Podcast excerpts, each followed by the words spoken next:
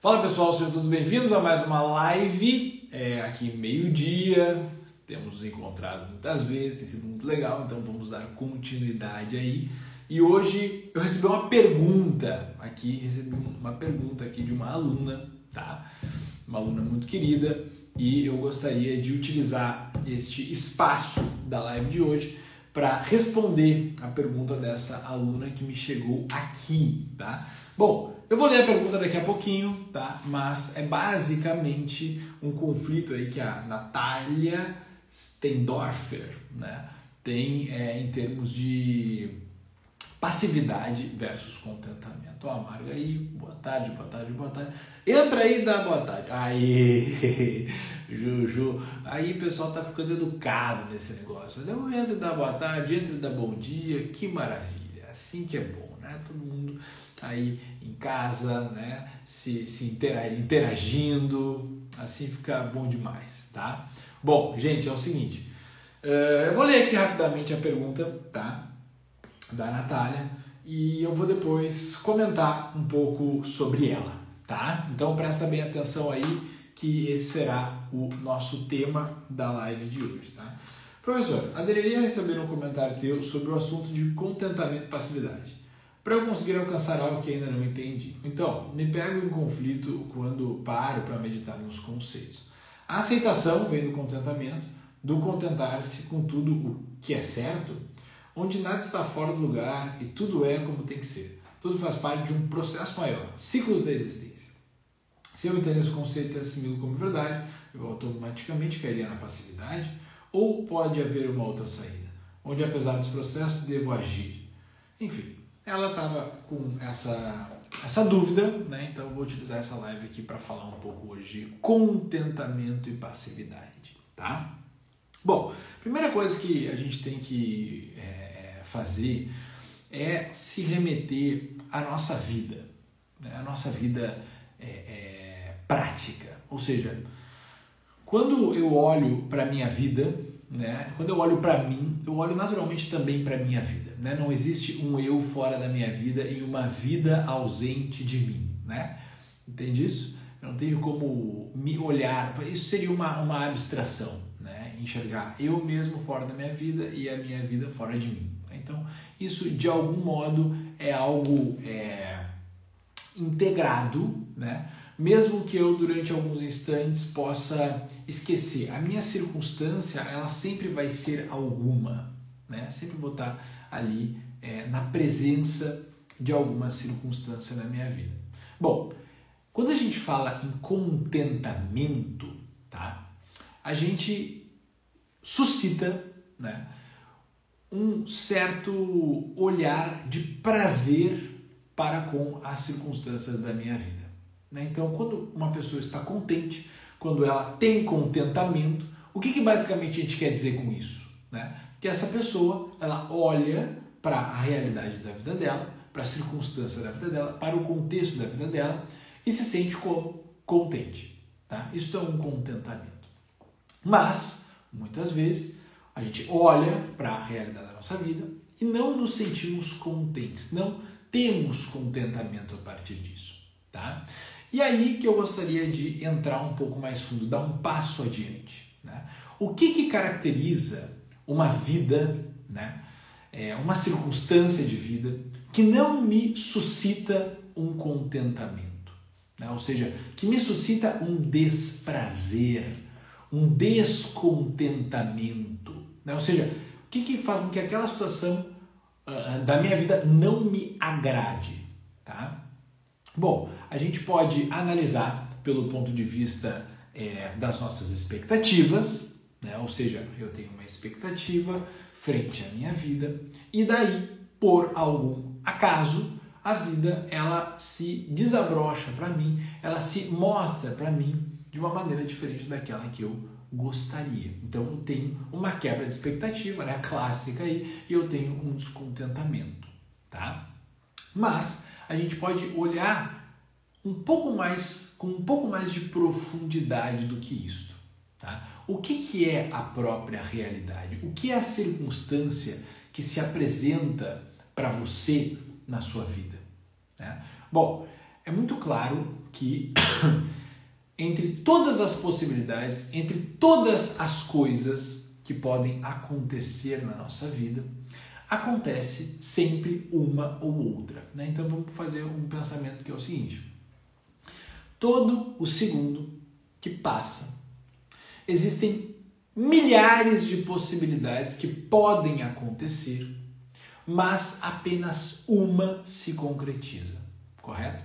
Ou seja, então neste sentido, a minha vida ela é muito mais morte de possibilidades que não se concretizam, de possibilidades que não aconteceram, do que propriamente vida.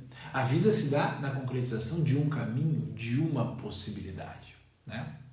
Mas por que raios uma possibilidade se concretiza e todas as outras não? Por que, que tem que ser essa possibilidade que se concretiza e não qualquer outra? Né? Por que, que tem aquele dia D nas nossas vidas, onde em um dia acontecem muitas coisas e esses acontecimentos acabam mudando o destino da nossa vida, marcando uma nova fase? Né?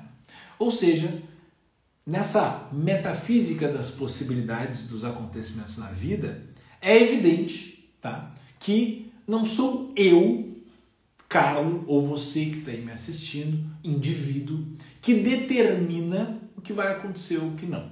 Né? Nós temos uma espécie de uma influência não necessária, ou seja, a influência que a gente faz com a vida, ela não necessariamente vai surtir efeito. Né? Então é aquele negócio eu planto uma semente na terra. Vou ali fora e planto uma semente na terra. Planto duas, planto três, planto mil. Olha, existem tantas variáveis, tantas variáveis para que esta semente se transforme em, sei lá, um pé de abacate, um pé de mamão, qualquer coisa. Tantas variáveis.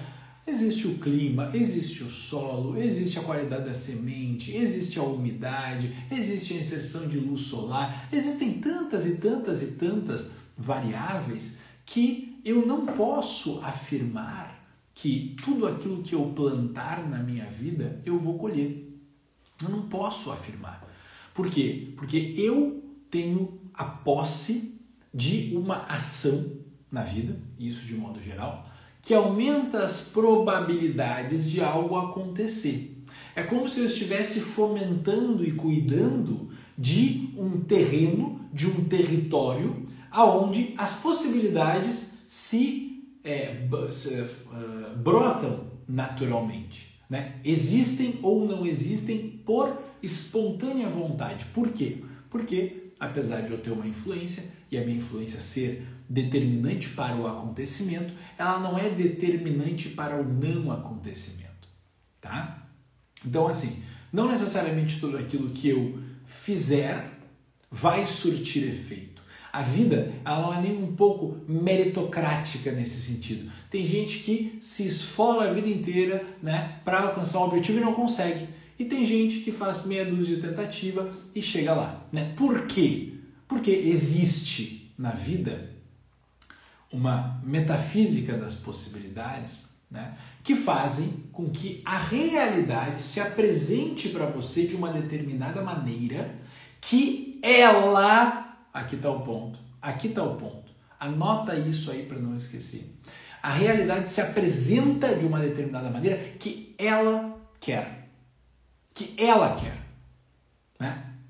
Então, essas essa constelação de variáveis que não estão sob nosso controle, porém que são determinantes para a realização de qualquer coisa que nós formos fazer, elas se apresentam e elas interferem na realidade do modo que elas quiserem, tá? E a partir do momento que você nota essa dinâmica, tá? Essa dinâmica de coincidências, essa dinâmica de, é, é, é enfim, é, é, coincidências o negativo para o positivo, né?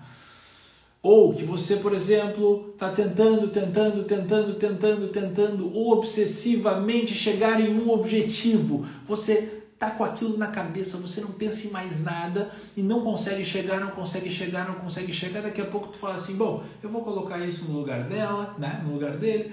Eu não vou dar tanto valor, sei lá, assim, para eu comprar este casaco novo, apesar de eu querer comprar não estou conseguindo, então eu vou deixar ele aqui. É só um casaco, tá tudo bem. No momento que você coloca essa meta do tamanho que ela é na sua vida e não supervaloriza nem hipovaloriza, no momento que você coloca no lugar certo na sua hierarquia de prioridades, naturalmente a coisa acontece. Então, existem variáveis ocultas nesta realidade que coincidentemente ou não, aí nós já entramos em uma outra discussão se essas questões elas são coincidências ou se elas fazem parte daquilo que a gente entende como logos, daquilo que a gente entende como uma inteligência universal que responde às suas ações, mas não são ações tão óbvias, não são ações tão concretas, né? Bom, por que, que eu falei tudo isso? Porque no momento em que eu fico descontente com a minha vida. Ou seja, no momento em que eu não tenho contentamento, o que, que eu estou dizendo? O que, que eu estou expressando? O que eu estou comunicando? Olha, eu discordo da inteligência universal. Eu acho que eu mereço uma coisa, mas a inteligência universal que monta a realidade e que faz com que essa realidade se expresse para mim, com que ela apareça para mim de uma determinada forma, com uma determinada disposição, tá? Eu estou discordando, ou seja, eu estou discordando do logos, eu estou discordando da própria estrutura da realidade. Olha, não tem nada mais prepotente do que isso. Não tem nada mais prepotente. Olha, eu discordo com a estrutura da realidade. Eu, eu discordo com como essa realidade está se apresentando para mim. Seja bom ou seja ruim. Né? Você está discordando dessa estrutura profunda, dessa inteligência universal e da maneira com que ela se com que ela aparece na sua vida, tá? Agora presta atenção que a gente vai dar um passo a mais aqui, tá? O ser humano, ele pensa com palavras, com imagens, tá? Agora, uma inteligência universal, um Deus, um transcendente, um absoluto, ele pensa com coisas. Ele pensa com a realidade. Tá? Ele pensa com a realidade. Então, sempre que a realidade se apresentar para você de alguma maneira, saiba que existe uma inteligência maior que se expressa para você através daquela realidade. E presta atenção, presta atenção. Você presta atenção em certas coisas e não presta atenção em outras. Essa realidade que aparece para você, ela aparece de uma determinada maneira, com, uma determin... com um determinado desafio, e ela se mostra, ela se expressa desse modo para você, para que você a acolha para que você aceite a pedagogia da vida, ou seja, o modo com que o próprio transcendente, que o próprio absoluto tem para ensinar para você um caminho de evolução espiritual. Então, quando a vida te apresenta problemas, quando a vida te apresenta desafios, quando a vida te apresenta complicações, quando a vida te apresenta conquistas, você deve entender isto como a vida falando com você, lhe oferecendo uma estrada, lhe oferecendo um caminho, lhe oferecendo um fardo, uma senda, tá? E você só de receber essa mensagem da própria realidade, esse convite da própria vida, já deveria estar contente. Por quê? Porque tem alguém falando com você, tem uma realidade se comunicando com você. E você muitas vezes faz o quê? Ah, não quero ouvir, não é como eu gostei, né? Eu não quero ouvir a música porque eu não gosto. Não! Você deve humildemente entender que esta realidade que fala com você, que este absoluto que fala com você através da realidade, ele sabe muito mais do que você. Ele é onisciente, ele é onipotente, ele, ele está acima, tá entendendo? Ele está acima.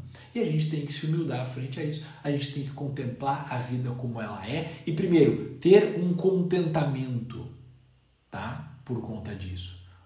Discernir isto e, a partir disso, você se sente até honrado, né? Ficou até honrado pela vida falar comigo.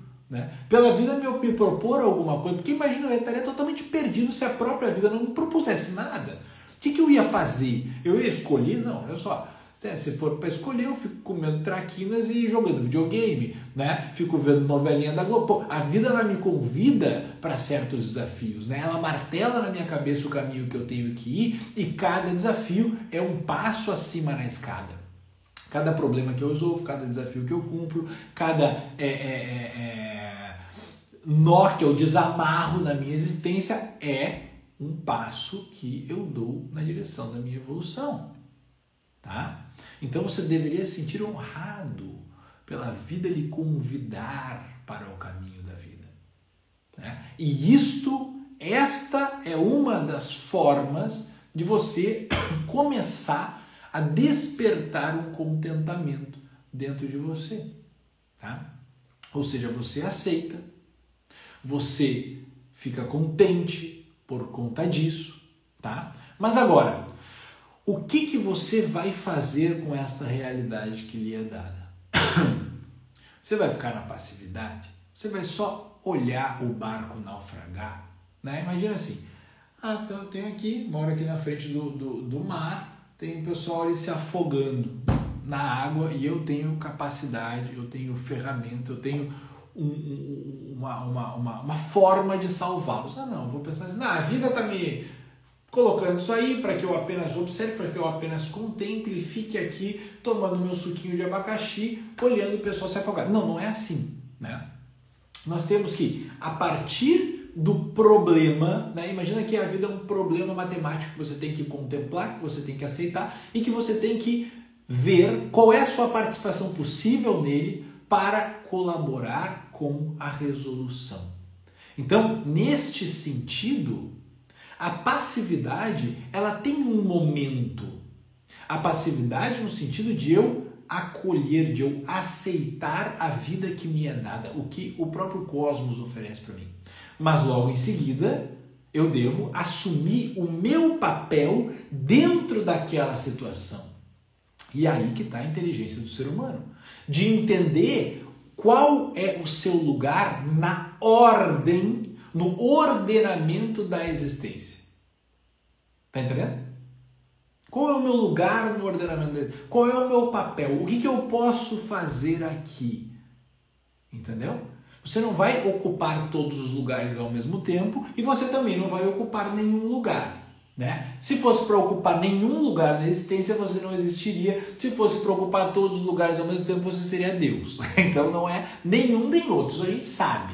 Mas agora, algum papel, algum lugar eu tenho de ocupar nessa trama existencial e nos problemas que a vida, nas circunstâncias que a vida me oferece, tá? E este é o exercício de ordenamento da sua vida prática. Eu tenho que escolher as minhas batalhas nesse sentido, entendeu? Eu tenho que identificar onde é o meu lugar.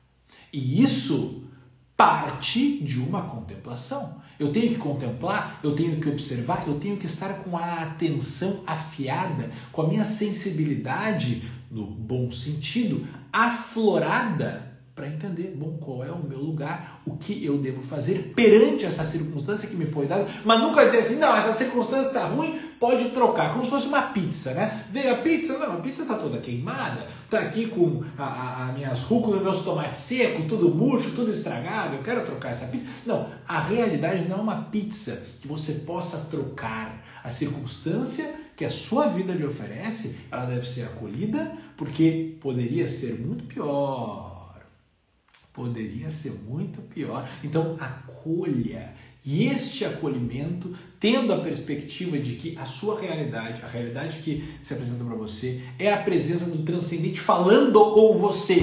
você tem que assumir, você tem que ter esse diálogo com a sua vida. Tá entendendo? Porque senão você vai, vai ignorar a pessoa mais sábia deste universo, que é o Logos, que é o absoluto, que é o transcendente. Tá entendendo? Então, este é o ponto. Este é o ponto. Tá? Nós temos que é, é, mergulhar na meditação tá? para afiar a nossa percepção. E esse é o grande sentido da coisa na vida prática, nesse viés do contentamento. Tá? Então, se você não treina a meditação ainda, não está afiando a sua mente, olha, não perca o seu tempo, porque a desorientação na vida ela tem cura e a cura é a habilidade de você contemplar as circunstâncias da sua vida, é a habilidade de você aprofundar o seu olhar perante ela e é a sensibilidade de sentir aonde que você vai se encaixar nesse jogo todo, tá? Então não deixe de assinar o Clean Yoga Club o link está aí na descrição tá? do meu perfil. Você assina, você vai ter acesso a centenas de meditações guiadas, pranayamas guiados, que a cada vez que você dedicar cinco minutos para sua prática, pode ter certeza que você vai estar tá afiando este machado e vai saber se orientar muito melhor na sua vida. Tá? E fora o aplicativo está indo demais, né? o aplicativo está indo demais.